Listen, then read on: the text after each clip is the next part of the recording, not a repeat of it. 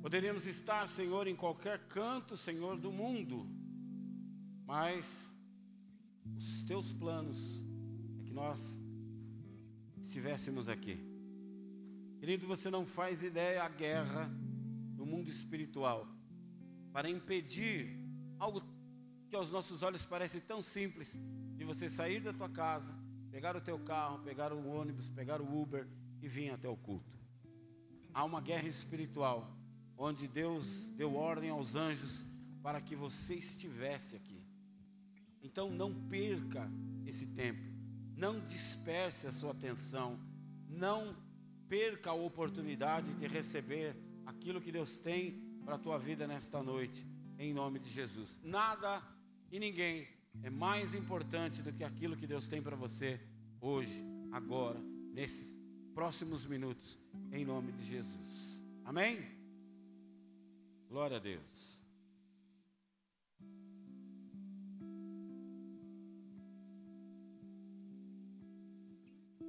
Por acaso, você já ouviu o termo ou o dito popular que todo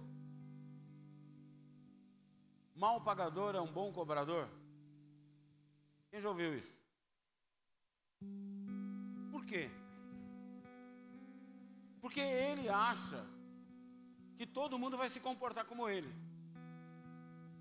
Ele acha que porque ele não paga, todo mundo vai dar chapéu. Todo mundo vai ser desonesto. Ninguém vai pagar. Então, ele se antecipa e ele se torna um ótimo cobrador, porque ele acha que o comportamento de todo mundo será igual ao comportamento dele.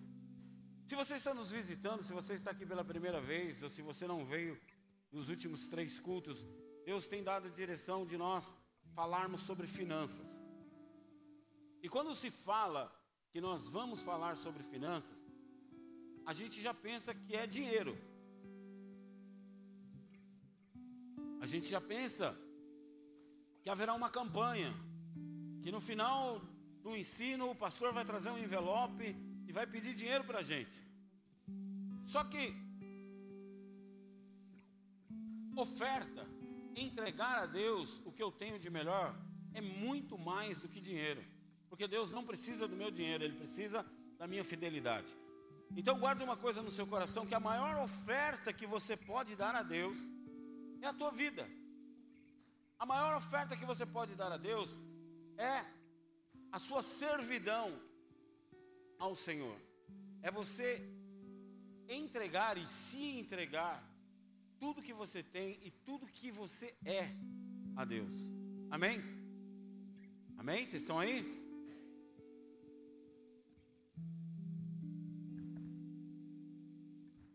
É interessante que a Bíblia diz que a nossa vida é como uma folha seca, é como uma fumaça de neblina que o vento sopra. Hoje você está aqui e de repente você não está mais. Se você olhar na internet, você vai ver vídeo de pastor que estava pregando e morreu no púlpito de um ataque cardíaco fulminante de ministro de louvor que estava adorando o Senhor no altar e de repente, um, caiu e morreu. Nós estamos aqui e talvez daqui a alguns minutos, alguns dias, algumas horas, alguns meses, alguns anos, nós estaremos chorando ou lembrando de alguém que está aqui agora e não estará mais conosco. Porque é assim a nossa vida. Nós não somos donos da nossa vida, amém? Fala para quem está do seu lado. A tua vida tem um dono.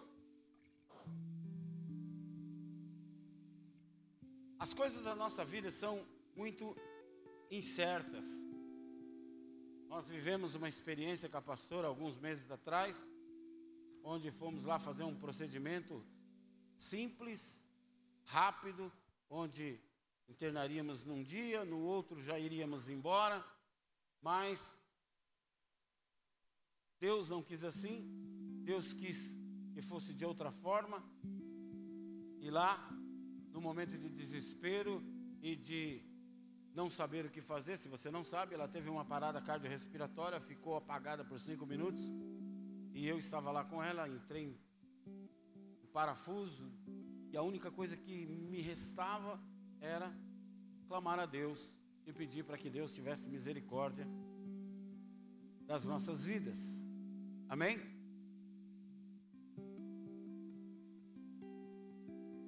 Mas ainda assim, ainda não temos não tendo controle nenhum das nossas vidas, não tendo controle nenhum de que acontecerá com nós daqui cinco minutos, ainda assim a gente vê muita gente petulante, muita gente arrogante, muita gente orgulhosa, nariz empinado, cheio de si, parece que tem o um rei na barriga e aquela velha frase: sabe com quem você está falando, sabe quem sou eu.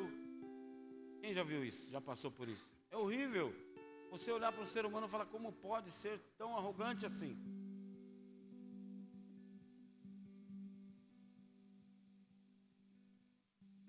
A Bíblia conta a história de um homem chamado Jó, que a sua prosperidade dentro daquilo que ele vivia, ele se achava intocável. A sua estabilidade financeira era tão grande que parecia inabalável. Possuía uma ótima casa cercada de funcionários já havia acumulado uma riqueza a qual não se conseguia mais gastar, a qual não se desvalorizava mais. Ele tinha bois, jumentos, camelos, gado. Isso para a época era alguém milionário. É como você falar que a sua família tem uma frota de caminhão, uma frota de ônibus, tem 25 carros na garagem, que você é muito rico. A sua vida financeira não precisava de mais nada para se consolidar, porque ela já estava no topo. E ele poderia pensar: na minha vida financeira, nada pode me abalar. Talvez você pense assim. Talvez você seja um atleta e fala na minha saúde, nada pode me abalar. Talvez você tenha um casamento estável de 20, 30 anos e você fale: no meu casamento nada pode me abalar. Talvez você tenha um emprego de 25 anos, uma vida financeira muito estável, e você fala: nada vai abalar a minha vida. Dá uma cutucada quem está do seu lado e fala assim: ei, você já ouviu falar de Deus? Queridos, Deus abala as montanhas. Deus abala o universo. A palavra diz que o universo está na palma das mãos dele.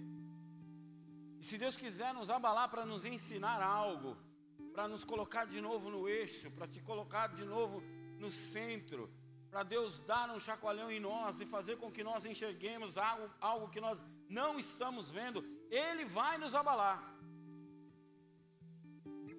Satanás, como um bom cobrador, um ótimo cobrador, e um péssimo pagador, porque ele nunca vai te dar nada, mas ele vai arrancar o que ele puder de você. Se apresenta diante de Deus. E Deus pergunta para Satanás: De onde você vem? E ele fala: Eu venho da terra, de sondar a terra. A Bíblia diz que ele anda ao nosso redor. Amém? E ele estava sondando a terra. E Deus pergunta para ele: Acaso você viu o meu servo Jó?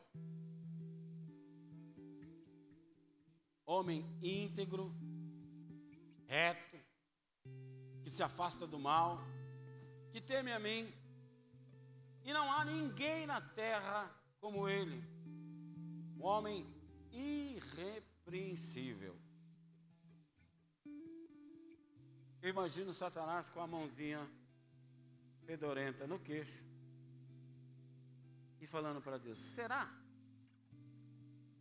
Será que é isso? Será que ele não tem algum interesse em se comportar assim? Será que você não protege muito ele e por isso ele é assim? Será que ele não quer algo em troca? Primeiro recurso do coração de um traidor é ele achar que todo mundo é traidor. O primeiro recurso do coração de um mentiroso é achar que todo mundo é mentiroso. O primeiro recurso de um coração de um covarde é achar que todos são covardes. E assim por diante. E por achar isso, por achar que todos são iguais, é isso que Satanás tenta. Por ele não conseguir ser fiel a Deus. Ele acha impossível que eu e você sejamos. Então ele começa a questionar a Deus: será que esse cara que você está defendendo, será que esse cara que você está dizendo que é íntegro, será que é íntegro mesmo? Será que esse cara que você está dizendo que é leal, é leal realmente? Será que não há algo por trás disso? Satanás acha que se o pagamento for bom, você vai se corromper. Se for algo que te interessa, você vai se vender. É assim que ele pensa. Portanto, ele vai o tempo inteiro tentar temperar a tua comida, aquilo que ele vai te oferecer, com o tempero que você gosta. Ele não vai te oferecer um prato que você não gosta. Ele não vai te oferecer um tempero com pimenta se você não gosta de pimenta. Vocês estão me entendendo? Ele sabe, porque ele vive ao nosso derredor, ele vê a nossa vida, ele vê o nosso comportamento, desde que o mundo é mundo. Então, ele sabe muito bem o que me apetece, o que mexe com o meu brilho, o que mexe com a minha santidade, o que mexe com a minha fidelidade.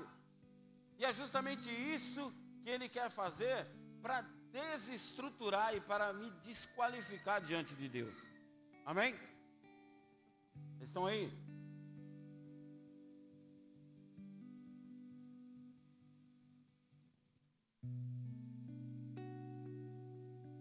Ele não consegue entender. E ele começa a pensar como eu, um príncipe, um nobre do parlamento de Deus,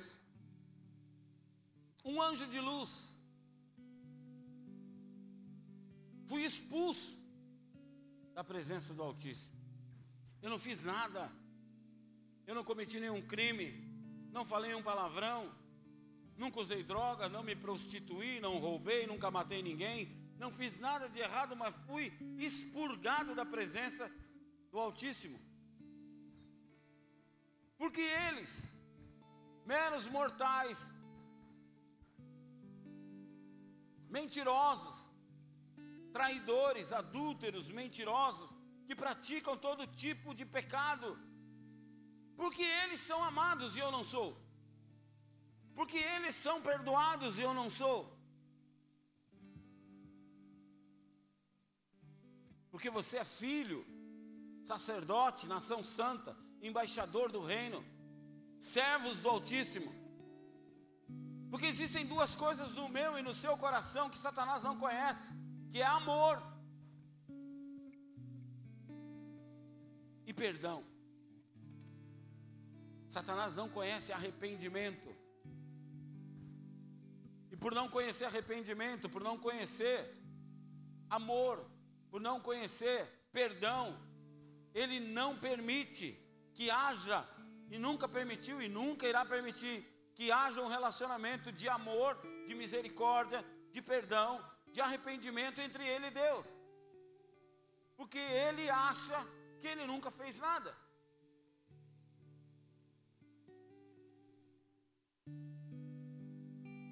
Ele fica pensando: será que Deus não vê que eles são assim? Será que Deus não vê que eles não são merecedores desse amor, desse perdão? Veja que quando Deus fala com ele, e Deus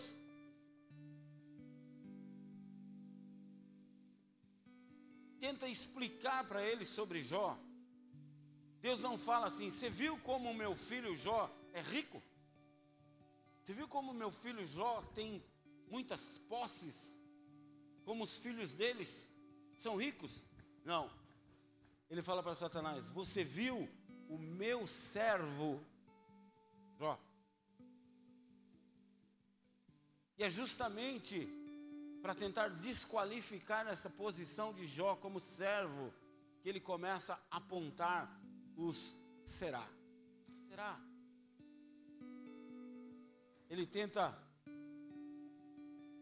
tirar essa posição de Jó, dizendo que há um interesse por trás do comportamento de Jó. A palavra servo em grego significa tolos, que traduzido é escravo.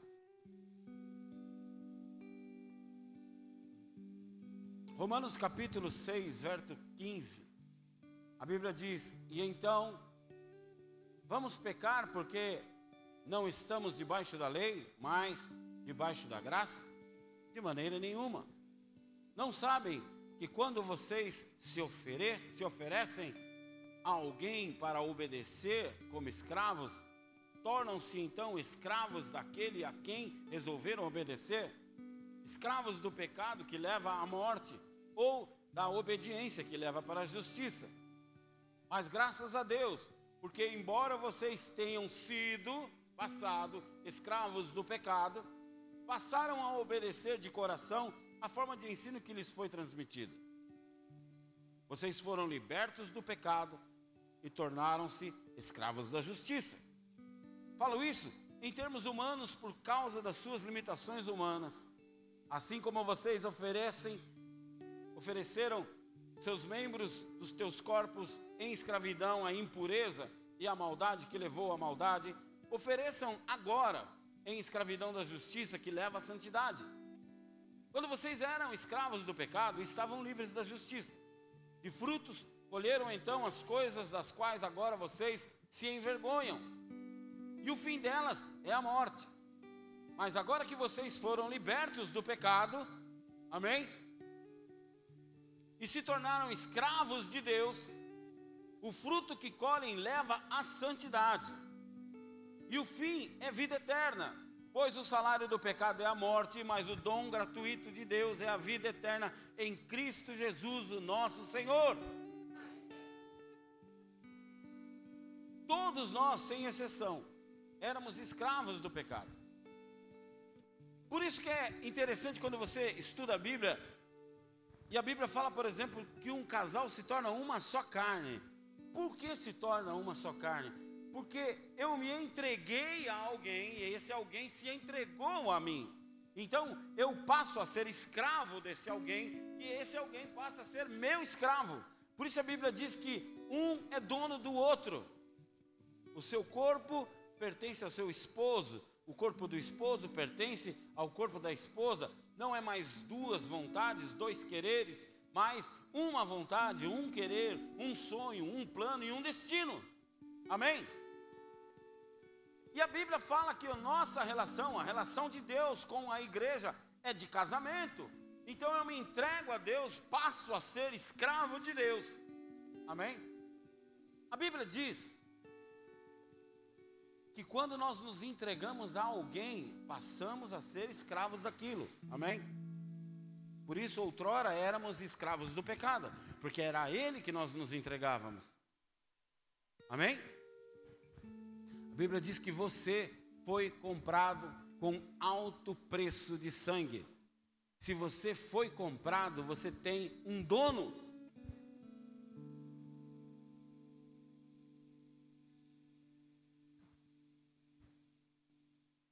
Queridos,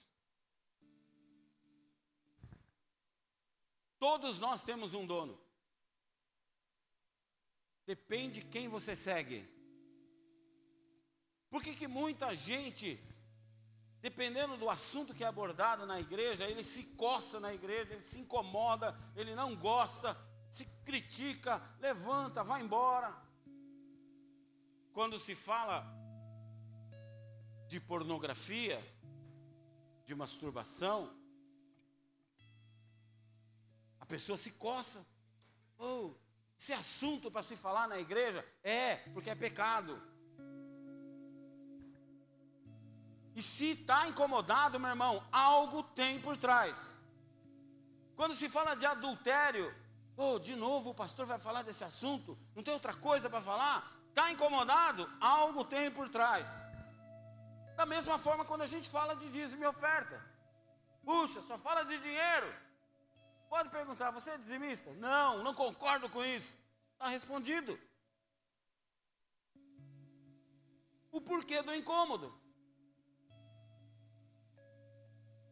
É quando alguém que conhece a gente de verdade, nos ama, aponta o nosso erro. Olha, você está fazendo isso, isso, isso. Para de fazer isso, você vai se estrepar. A gente gosta? Não gosta.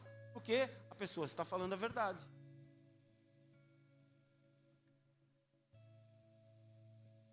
É justamente isso que Deus está falando para Satanás.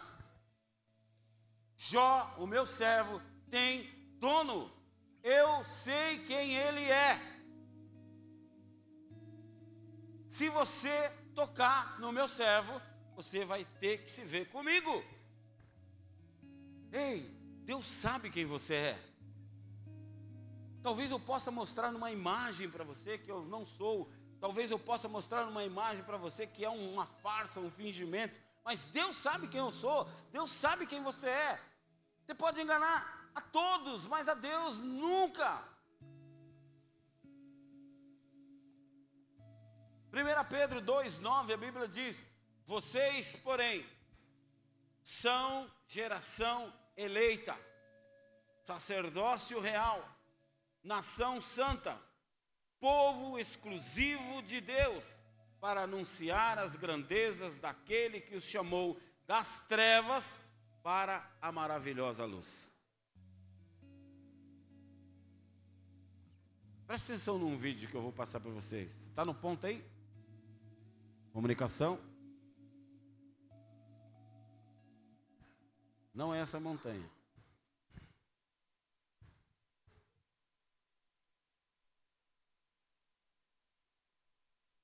Som. Cat, e se você perder isso? Volta ele, pra, senão não tem sentido. Se eu perguntar quem você é, qual é a primeira coisa que você pensa. Eu sou treinador de basquete. E se você perder isso? Eu também sou professor de história. Se tirar isso, quem é você? Bom, eu sou um marido e um pai. Se Deus quiser, isso nunca vai mudar. Mas se mudar, quem é você? Eu não entendi muito bem esse jogo. Não é um jogo. Quem é você? Bom, eu sou cristão. E o que significa? significa que eu sigo Jesus. E qual é a importância disso? É, é muito importante. Interessante. Porque está no final da sua lista. Não, peraí. Eu podia ter falado antes que eu sou cristão. É, mas você não falou. A sua identidade está ligada ao que você se dedica. Não parece que Deus está em primeiro lugar.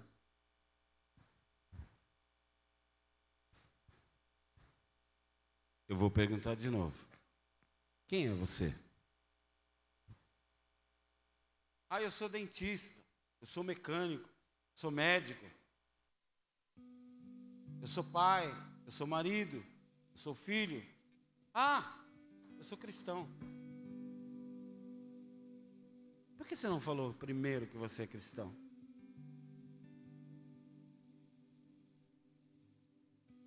Eu vi um vídeo outro dia na internet que uma águia dava um rasante num lago, era mar, eu acho, e pegava um peixe. E o peixe se batia e tal, escapava da garra da águia, caía na água de novo, a águia tum, catava de novo, e quando ela ia começar alçar voo, o peixe se debatia, caía de novo na água, e assim foi a luta, algumas vezes a tentativa da águia de capturar aquele peixe, uma, duas, três, até que ela conseguiu agarrar o peixe e sair voando. Veio outra águia e tchou, agarrou o peixe e levou embora. Queridos, tem um monte de gente querendo o que você tem, mas não está disposto a fazer o que você faz. Então eu quero te dizer uma coisa: não abra mão de onde Deus te trouxe. Não abra mão de onde Deus permitiu que você chegasse. Assim mesmo, os críticos de plantão não concordando comigo, há sim uma hierarquia dentro da igreja: diácono, presbítero, pastor. Porque cada nível que você vai galgando é um nível de autoridade diferente que Deus vai derramando sobre a tua vida. Amém?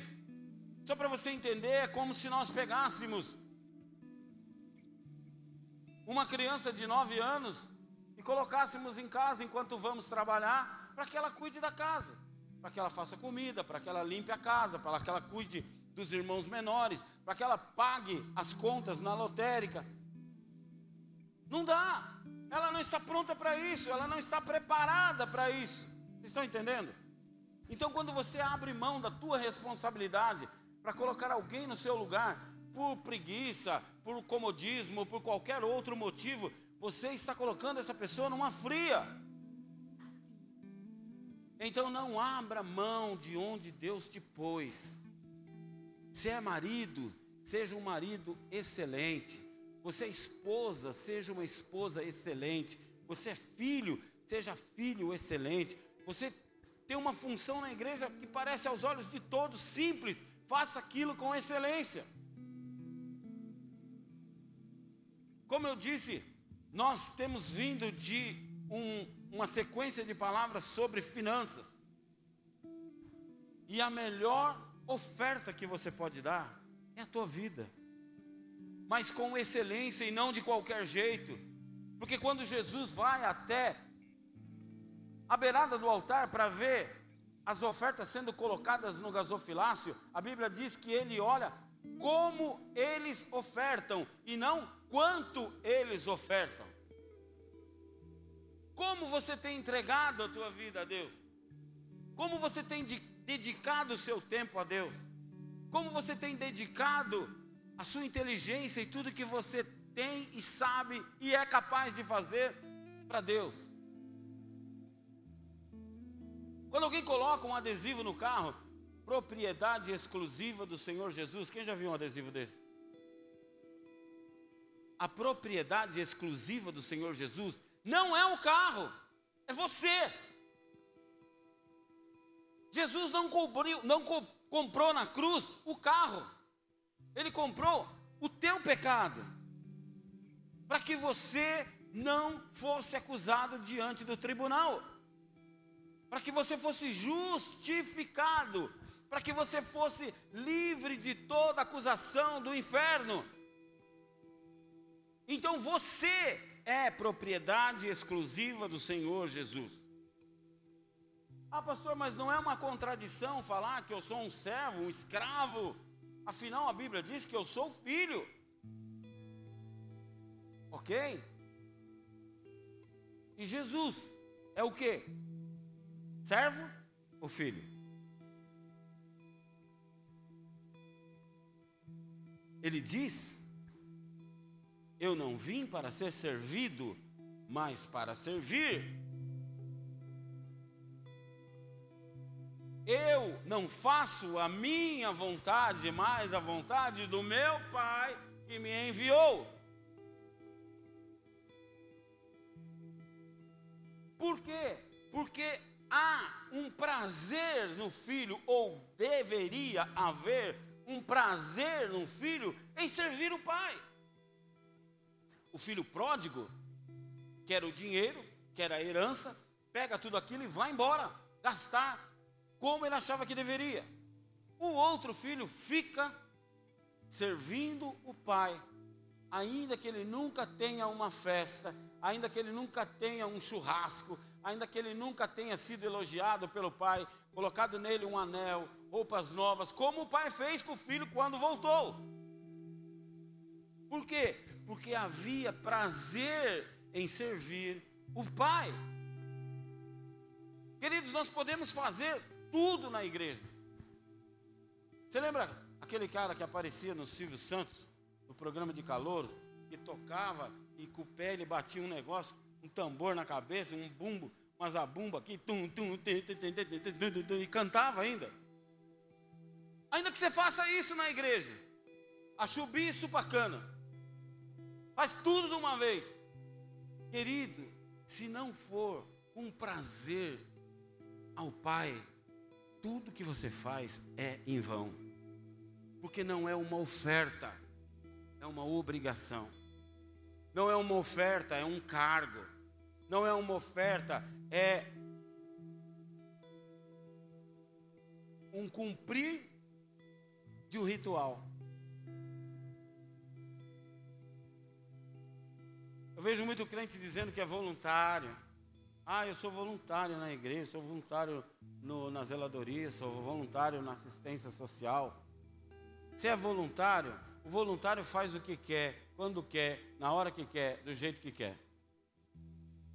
Se é voluntário, vai para a Cruz Vermelha, vai para o Exército da Salvação, vai para uma ONG, porque se você quiser servir a Deus, você não é voluntário, você é escravo. Amém ou não? Porque você foi comprado. E se você foi comprado, você tem um dono. O voluntário faz o que quer, o escravo faz o que o dono quer. O que, que Jesus disse? Não faço a minha vontade, mas a vontade do meu Pai, que ainda trabalha até hoje.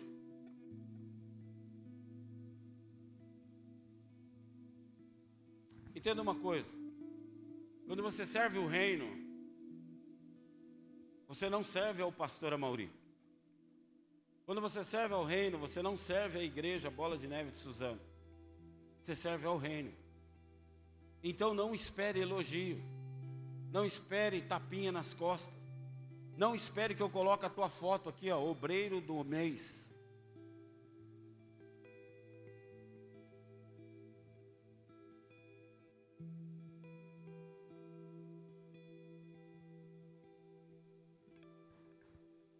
Você quer reconhecimento?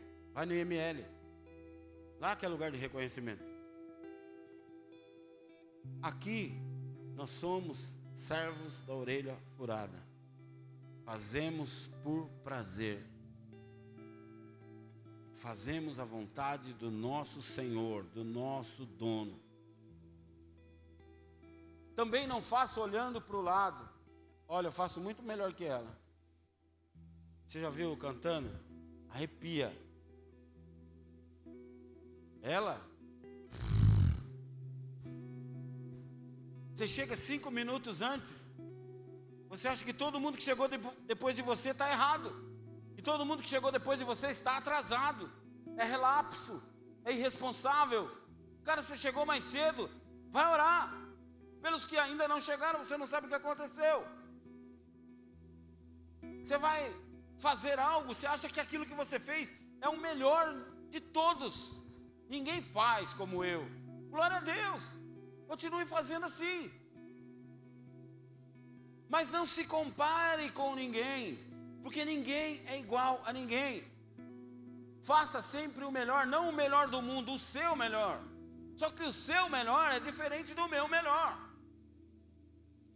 Mas Deus vê que eu fiz o melhor. Amém? Você é do louvor.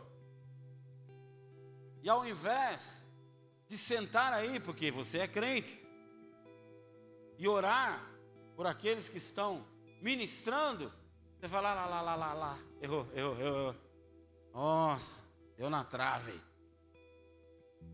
Desafinou, desafinou, desafinou. Ixi, meu Deus, que vergonha. Vamos colocar isso no YouTube ainda? Misericórdia.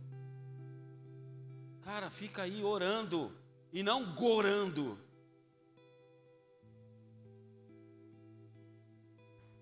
Hoje não é a sua escala, mas tem obreiros servindo. Ore por eles, para que Deus os guarde. Guarde o seu coração, guarde sua mente, guarde seus filhos, guarde seus bens. Você não é atalaia? Ora pelos atalaias que estão lá fora. Ora pelos tios que estão lá dentro dando aula, ministrando a vida das crianças ora pela minha vida, que nem sempre estou bem, mas preciso trazer a palavra. Ore, ore pelas finanças da igreja.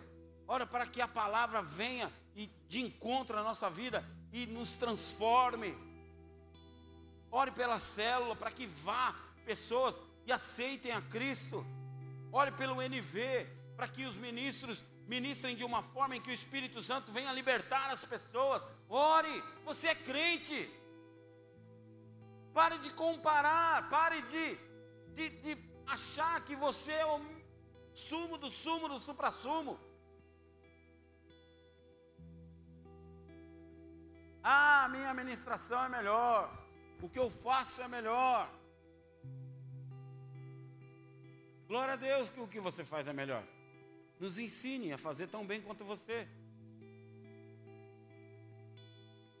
Filipenses 2:3 a Bíblia diz: "Nada façam por ambição egoísta ou por vaidade, mas humildemente considere os outros superiores a você. Deus te chamou para anunciar as grandezas e não para competir, para anunciar as grandezas dele e não as suas grandezas. Amém? As pessoas acham que são crentes na igreja, e esse é um grande erro. Porque a gente é crente na igreja, é crente no domingo e não consegue ser lá fora. Na segunda-feira você já esqueceu que foi ministrado no domingo. Na terça-feira você já esqueceu até que é crente. Na quarta-feira, meu Deus, eu preciso logo ir para o culto na quinta.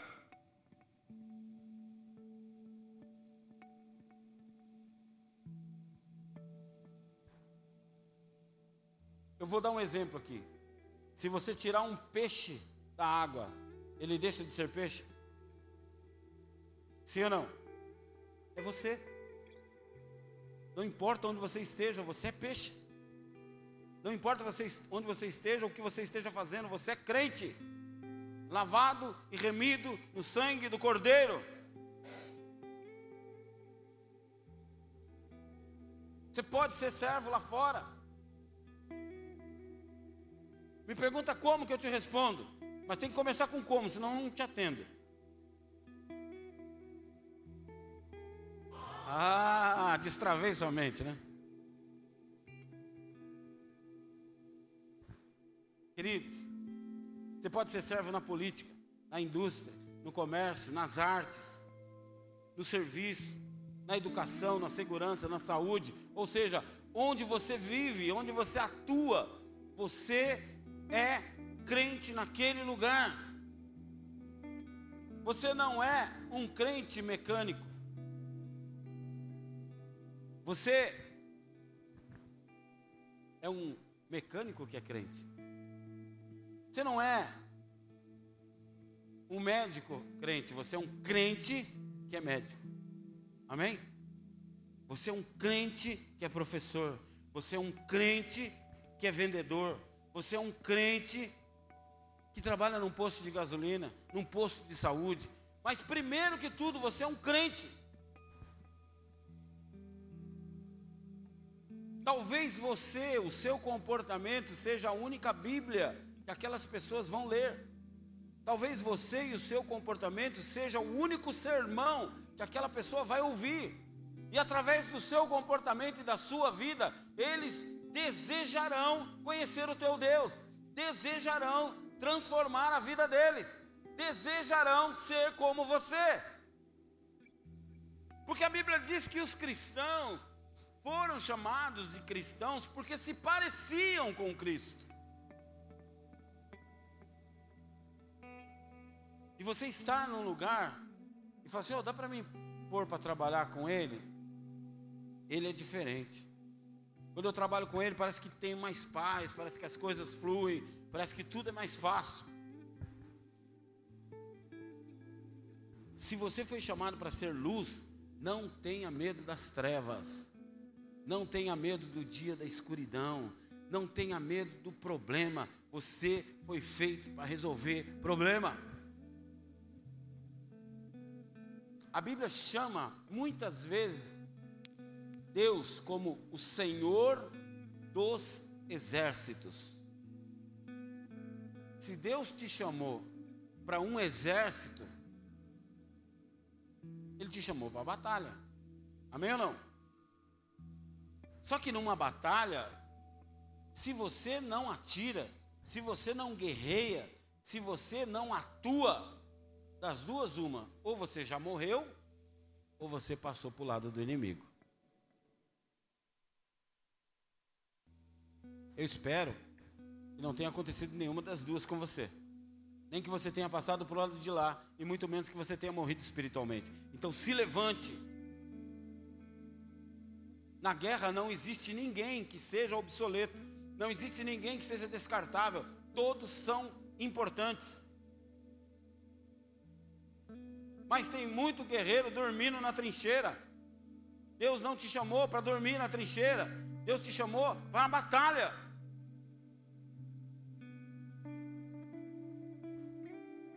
Quando nós fazemos algo na nossa vida secular, nós sempre buscamos uma realização pessoal.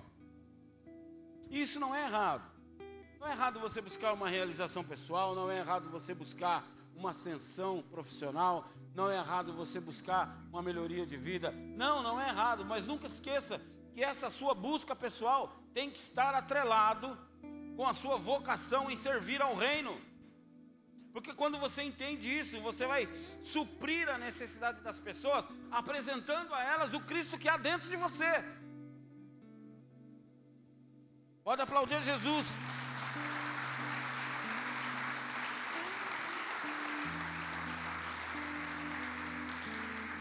Porque senão nós ficamos preocupados apenas com as nossas qualidades profissionais e esquecemos a nossa essência que é muito mais importante. Sexta-feira eu ouvi um testemunho de uma pessoa que disse que teve um dia atribulado e estava cuspindo fogo, estava daquele jeito, chutando cachorro na esquina. Veio para o culto. Deus precisa falar comigo hoje, senão eu vou fazer um, uma besteira. E quando ele entrou ali, ele recebeu um abraço de uma pessoa e falou: Puxa, faz tempo que eu não te vejo aqui. Que bom que você veio. Tenha um bom culto. Deus te abençoe. Ele falou: Pastor, Deus tocou tanto a minha vida que eu não assisti o culto, eu fui embora chorar. Porque Deus já tinha falado comigo. Cara, você não precisou pregar, você não precisou decorar a Bíblia, você não precisou ter um cargo na igreja, você só deu um abraço na pessoa. Mas você foi usado por Deus para trazer cura, para trazer restauração, para trazer a pessoa de novo para o centro da vontade do Senhor. Não subestime o que Deus pode fazer através de você. Você é filho, você foi lavado e remido no sangue do Cordeiro, você é servo do Senhor. Qual é a sua área profissional? Você é esteticista? Você é cabeleireira? É lá que Deus vai te usar. Eu não vou lá. É lá que Deus te plantou. Então dê frutos. Eu vou dar um exemplo. Você é cabeleireiro.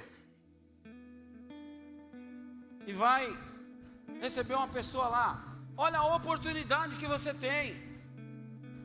Às vezes essa moça está conversando com a moça da cadeira do lado. Ah, não aguento mais meu marido. Estou pensando em me separar não aguento mais meu filho que está na droga, não sei mais o que eu faço. Ah, eu saí ontem e traí o meu marido e não sei o que. Você está aqui, ó. Imposição de mãos. Senhor, cura essa moça, que ela venha conhecer o teu espírito, que ela seja liberta, que ela não tenha apenas um cabelo lindo e um rostinho maravilhoso, mas que ela seja tocada pelo Senhor. Cura esta mulher cura, Senhor, derrama de sabedoria sobre a minha vida, que eu possa ter palavras para curar essa vida. Tal, pá, pá. Você tem oportunidade. O cara deixou o carro para você arrumar. Você achou lá uma bita de maconha. Senhor, abençoe esse moço, abençoe essa moça, e seja liberto das drogas. Em nome de Jesus, tira todo o demônio que está nesse carro. Que o Senhor possa encher esse carro com os teus anjos e a hora que ele vier buscar, a hora que ele entrar aqui, ele vai sentir a tua presença. Faz um milagre nessa vida. Querido, você é cidadão do céu. Entenda isso. Entre no mundo espiritual com ousadia. Entre no mundo espiritual armado até os dentes, porque o diabo está debaixo dos teus pés. Não tenha medo, você foi chamado para vencer. Você é filho do Altíssimo, você é filho do Rei dos Reis, do Senhor dos Senhores. Querido, não há nada em você, mas é algo dele que vem sobre você. A Tamara é massagista, vai lá fazer massagem e fica ministrando a pessoa. Claro, você tem habilidades para curar a dor, para colocar a coluna no lugar, para fazer algo físico, sim, mas você tem muito mais habilidade para deixar Deus te usar. Eu já tive lava rápido, quantas vezes nós achávamos nos carros preservativo, maconha, munição de arma. É a oportunidade de você orar. O Lu gosta do surf. Quantos meninos estão perdidos no surf? Você está ali sentadinho esperando uma onda, o cara cola do seu lado. Fala aí, cara, olha que marzão que Deus fez para nós. E já pá na orelha do peão. Cara, nós temos oportunidade para pregar em qualquer momento, em qualquer lugar. A Janaína que cuida lá das unhas, toda detonada lá, que a galera vai lá. Olha que oportunidade, você fala assim, olha, quando a gente não conhece Jesus, a gente é desse jeito aqui, ó. Podre, fedido, todo arrebentado. Mas quando o Espírito Santo vem e nos purifica, arranca de nós tudo que não presta, olha como que a gente fica. Bonitinho. Aí mostra a outra unzinha, toda bonitinha lá todo lugar você tem oportunidade para pregar, meu irmão. Peça sabedoria ao Espírito Santo, peça sabedoria na onde você atua. Jovens, não tenham medo. Os seus amiguinhos são tomados pelos vídeos do TikTok, tomados pelo vídeo do YouTube, tomados pelos filmes, enganados espiritualmente. E você é a autoridade de Deus para ministrar Jesus na vida deles. Querido, todo. Jesus fala assim: os campos estão brancos, mas onde estão os ceifeiros? Os ceifeiros somos nós. Pastor, como eu posso servir o corpo? O corpo de Cristo, a igreja. Eu não sou nada. Eu não tenho autoridade, eu não tenho cargo, eu não sou diácono, não sou presbítero, não sou líder de célula, não sou líder de ministério, mas você é servo do Senhor. As pessoas confundem servir com ser visto, confundem servir com função e cargo.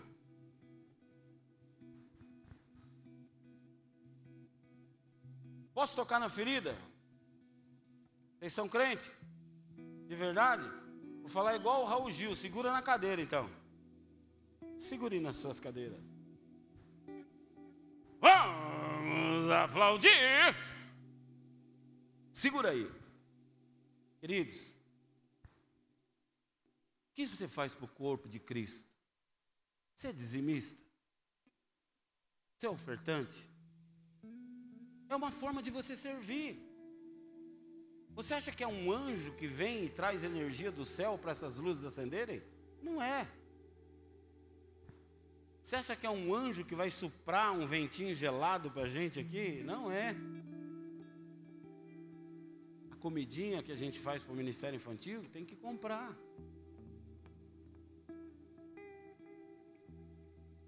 O aluguel daqui Chega no dia, a gente não vai para o proprietário e fala assim: posso orar por você? Porque hoje nós não temos dinheiro. É uma forma de nós servirmos a Deus, amém? Assistência social precisa de mantimento. Talvez você não possa comprar uma cesta básica, mas você pode trazer um quilo de sal, uma dúzia de ovos, uma caixinha de leite, um saquinho de fubá um saquinho de farinha de trigo, um pacote de açúcar, um pacotinho de feijão. Não dá para trazer um saco de arroz? Traz um quilo de arroz. Ah, pastor, mas só isso vai ajudar? Meu irmão, entra numa casa que não tem nada e traz um pacote de macarrão para ele, para ver se ele não vai ficar feliz. Porque é diferente você passar privação de você passar fome. Passar privação é eu queria comer uma lasanha, mas eu não tenho lasanha. Mas tem um arroz aqui, um ovinho, um feijão. Agora, passar fome é eu abrir e não ter nada. Às vezes não tem água na torneira, não tem energia, não tem uma geladeira. E o, o que você acha que é pouco, que muitas vezes vence o prazo de validade no nosso armário, salvaria uma criança de fome. Ah, eu não gosto de fubá. Mas para quem não tem nada, um fubá com água temperada ali, quebra um zoiudo ali dentro, meu irmão, vai matar a fome, vai dormir com a barriguinha quente. Vocês estão me entendendo? Mas a gente esquece. E é uma forma de nós servirmos o reino. É uma forma de nós cumprirmos o mandamento de Deus, que é cuidar da viúva e cuidar do necessitado.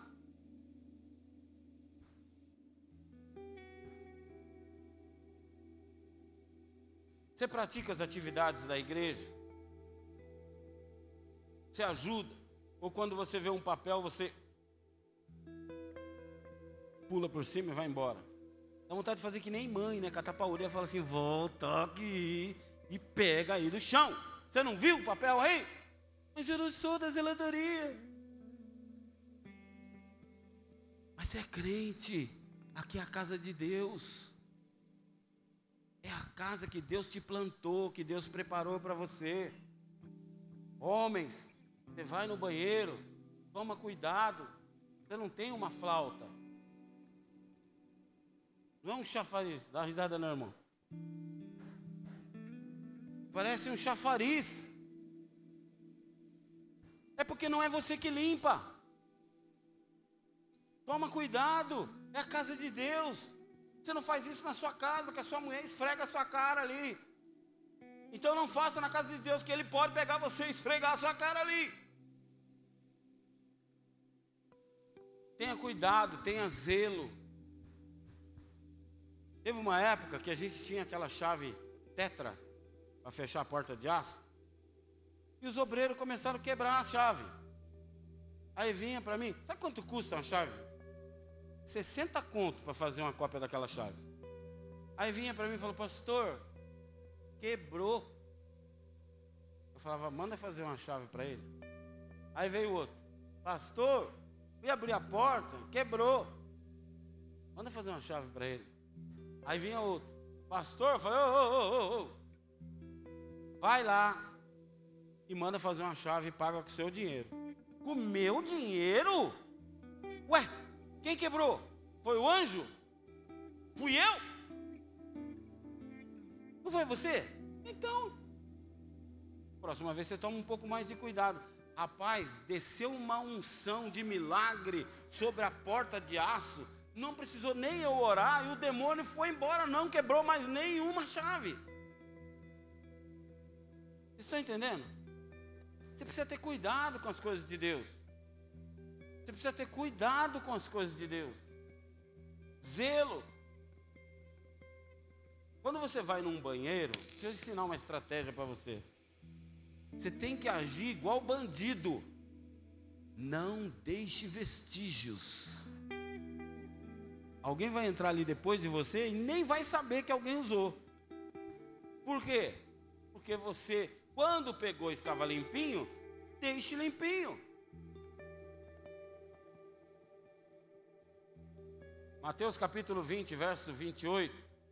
A Bíblia diz que Jesus veio para servir e não para ser servido, para dar a vida em resgate a muitos. E esse é o nosso exemplo. Filipenses 2,5 diz: Seja a vossa atitude a mesma de Cristo. Embora sendo Deus, não considerou ser igual a Deus. Era algo que deveria apegar-se, mas esvaziou-se a si mesmo, vindo a ser servo, tornando-se semelhante aos homens sendo encontrado em forma humana, humilhou-se a si mesmo, foi obediente até a morte e morte de cruz. Por isso, Deus o exaltou à mais alta posição e lhe deu um nome que está acima de todo nome, para que o nome de Jesus se dobre todo o joelho, no céu, na terra e debaixo da terra. Toda língua confesse que Jesus Cristo é o Senhor, para a glória de Deus Pai. O próprio Jesus fez tudo, não para a glória dele, mas para a glória de Deus Pai. E a gente quer fazer para a nossa. Oh, o pastor nem me elogiou. Você não fez para mim, você fez para ele. Então, ele vai te retribuir no tempo certo. Queridos, existe uma estatística triste.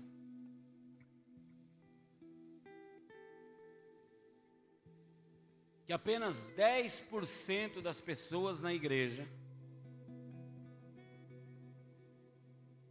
fazem 90% de tudo que precisa ser feito.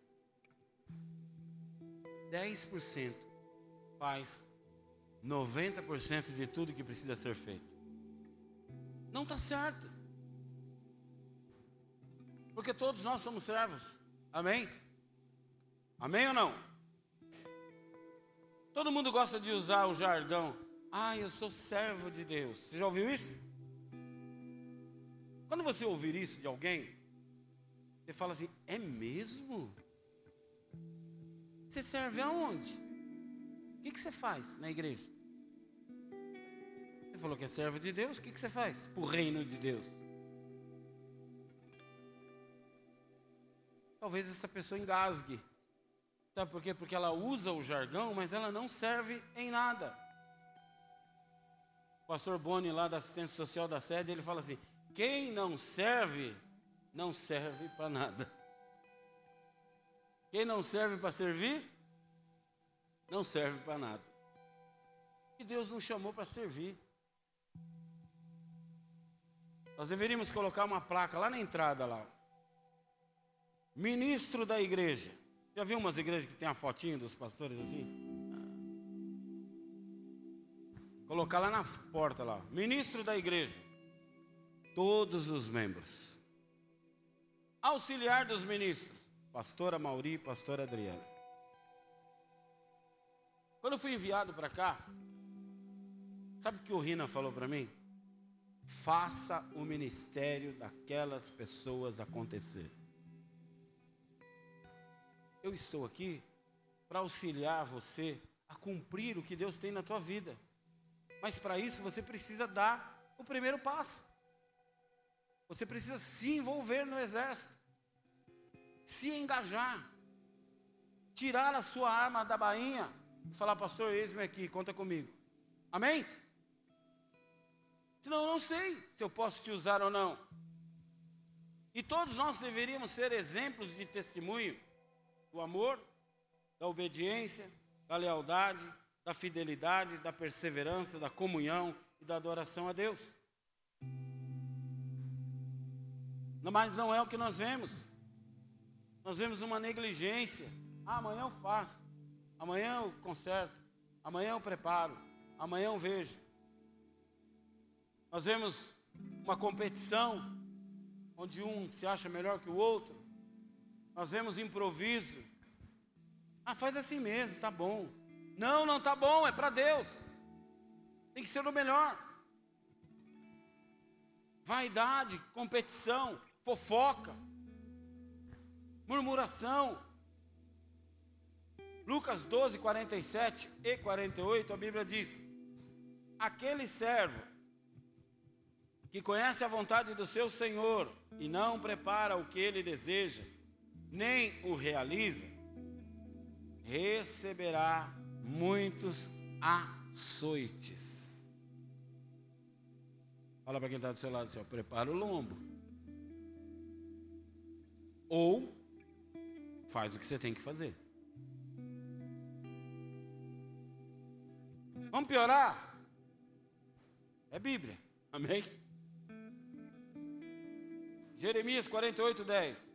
Maldito, ou seja, dará maldição para si aquele que faz com negligência o trabalho do Senhor.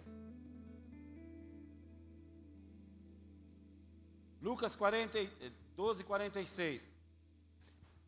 O Senhor, daquele servo, virá um dia em que ele não espera, uma hora em que ele não sabe, e punirá severamente e lhe dará lugar junto aos infiéis. Oh. É Bíblia. Está gostando, não, pastor?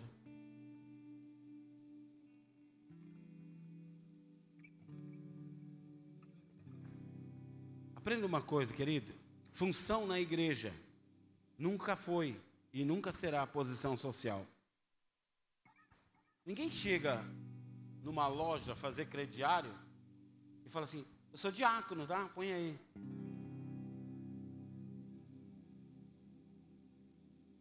Ninguém vai preencher um currículo de emprego e põe lá curso de líderes do Bola de Neve de Suzano. Mas no reino de Deus, no reino espiritual, Satanás foge de você. No reino espiritual, ele fala: corre, que vem vindo uma mulher de fogo, um homem de fogo, um servo do Senhor, cheio da unção e da presença do Altíssimo. Corre, que ele vai te atropelar. Deus determina a nossa grandeza pelo que somos e não pelo cargo que ocupamos. Jesus sempre ensinou: os humilhados serão exaltados, mas aquele que se exalta será humilhado. Então, que ele cresça e que eu diminua. Nós não servimos quem merece. Querido, a gente tem mania de olhar a aparência. Fala assim, puxa, esse irmãozinho parece Está precisando de alguma coisa, irmão? Mas aquele que está mais bonitão, a gente não pergunta. Mas às vezes é ele que está todo destruído. Eu era de uma igreja que tinha batalha espiritual toda sexta-feira. Toda sexta-feira era pega para capar. Tinha dia que tinha 30 endemoniados na igreja. Voava cadeira e tal. Era aquela luta. Nós fazíamos jejum e o couro comia. Aí eu estava meio preguiçosão aquele dia, e o pastor mandava as pessoas ficarem em pé, em fila no meio dos corredores. E a gente, os obreiros, iam orando pelas pessoas. Aí eu vi uma tiazinha, coque, saiona, já de uns 60 e fumaça. Eu falei, ah, hoje vai ser suave, eu vou nessa tia aqui. Vou orar por ela. Meu irmão, quando eu cheguei perto. Ah! o cabelo dela soltou, parecia um chicote assim. Eu falei, opa, vai arrancar minha cabeça esse negócio. Rapaz, a mulher deu trabalho. Suei a camisa para arrancar o capeta. A gente olha a aparência. Aprenda uma coisa: a gente não serve quem merece, porque na verdade ninguém merece. A gente serve a Deus por amor. E ele, se você estiver conectado com ele, ele vai direcionar você, como direcionou esse irmão, quem precisa de um abraço, quem precisa de uma palavra, quem precisa de consolo. Às vezes você está lá na tua casa e o Senhor faz você lembrar de alguém para você orar por alguém, interceder por alguém. Hebreus capítulo 1, verso 9, a Bíblia diz: ame a justiça e odeie a iniquidade. Por isso, Deus, o teu Deus, te escolheu dentre os teus companheiros e te ungiu com óleo de alegria. Óleo de alegria para você amar o que você faz, para ser leve, para ser suave, para você amar servir a Deus na casa dele. Não pode ser um fardo não pode sair da tua casa, ah, eu estou de escala. Você tem que falar, glória a Deus, eu estou de escala. Senhor, usa a minha vida, me enche da tua presença, me enche do teu amor, que eu seja apaixonado por aquelas pessoas que vão entrar naquele lugar, que elas venham te conhecer. Usa, Senhor, com poder e autoridade a minha vida, em nome de Jesus. Tem alguma coisa para consertar, já entra num propósito, já faz um jejum, já pede perdão a Deus. Deus quer te fazer feliz. Nós temos a possibilidade de seguir os passos de Jesus, servindo o rei, o reino e amando o próximo. Peça para Deus, Senhor, me dê criatividade, sabedoria, capacidade, condições para que eu possa fazer cada dia melhor. E que toda honra, toda glória e todo louvor sejam seu.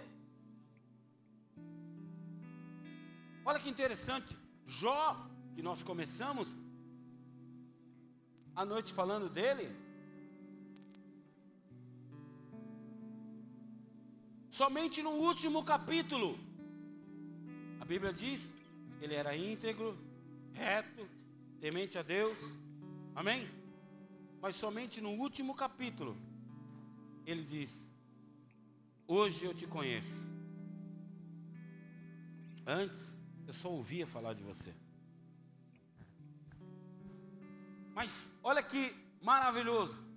Quando ele abre o coração e admite que agora ele conhece a Deus, ele fala: E sei que tudo podes, e nenhum dos teus planos podem ser frustrados. Porque ele vê tudo que ele passou, ele precisou passar por tudo que ele passou, ver a sua vida sendo restaurada por Deus, para entender. Antes eu te conhecia de ouvir falar, mas agora eu conheço de andar contigo e sei que tudo podes e nenhum dos teus planos podem ser frustrados. Aleluia.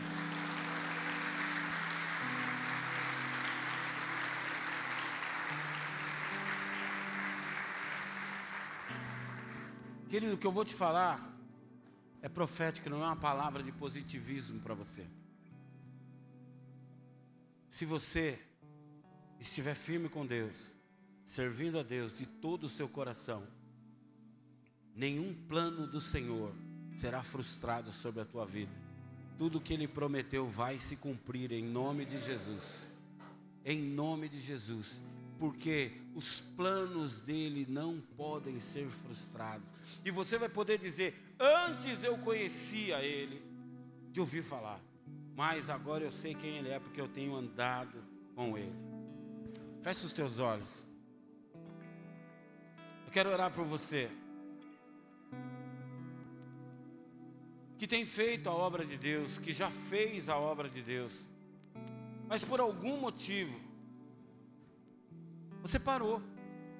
Você estagnou, você desistiu, você voltou atrás, você se esfriou. Mas Deus te chamou aqui hoje para falar, queridos, minha querida, a maior oferta que você pode me dar é você voltar a me servir com amor e com alegria. O Senhor te trouxe hoje aqui para restaurar o teu ministério para restaurar o teu chamado. Talvez você que tenha servido relaxadamente, de qualquer jeito, você já tinha esfriado, já tinha desanimado, já tinha entristecido o seu coração, já não era mais prazeroso você servir ao Senhor. Hoje Ele te chamou aqui para restaurar o teu ministério. E eu quero também orar por você, que não serve a Deus, mas há um desejo hoje queimando no teu coração de servi-lo de alguma forma, de servir com excelência. Você está falando, Senhor, se existe algo em mim que pode ser proveitoso para a tua obra, eis-me aqui, usa minha vida, eu quero te servir. O restante da igreja interceda, ore, mas você que está nessa condição que eu falei, sai do teu, do teu lugar, vem aqui na frente, pois assim como nós lemos na palavra, nós vamos fazer, haverá uma unção de alegria sobre a tua vida.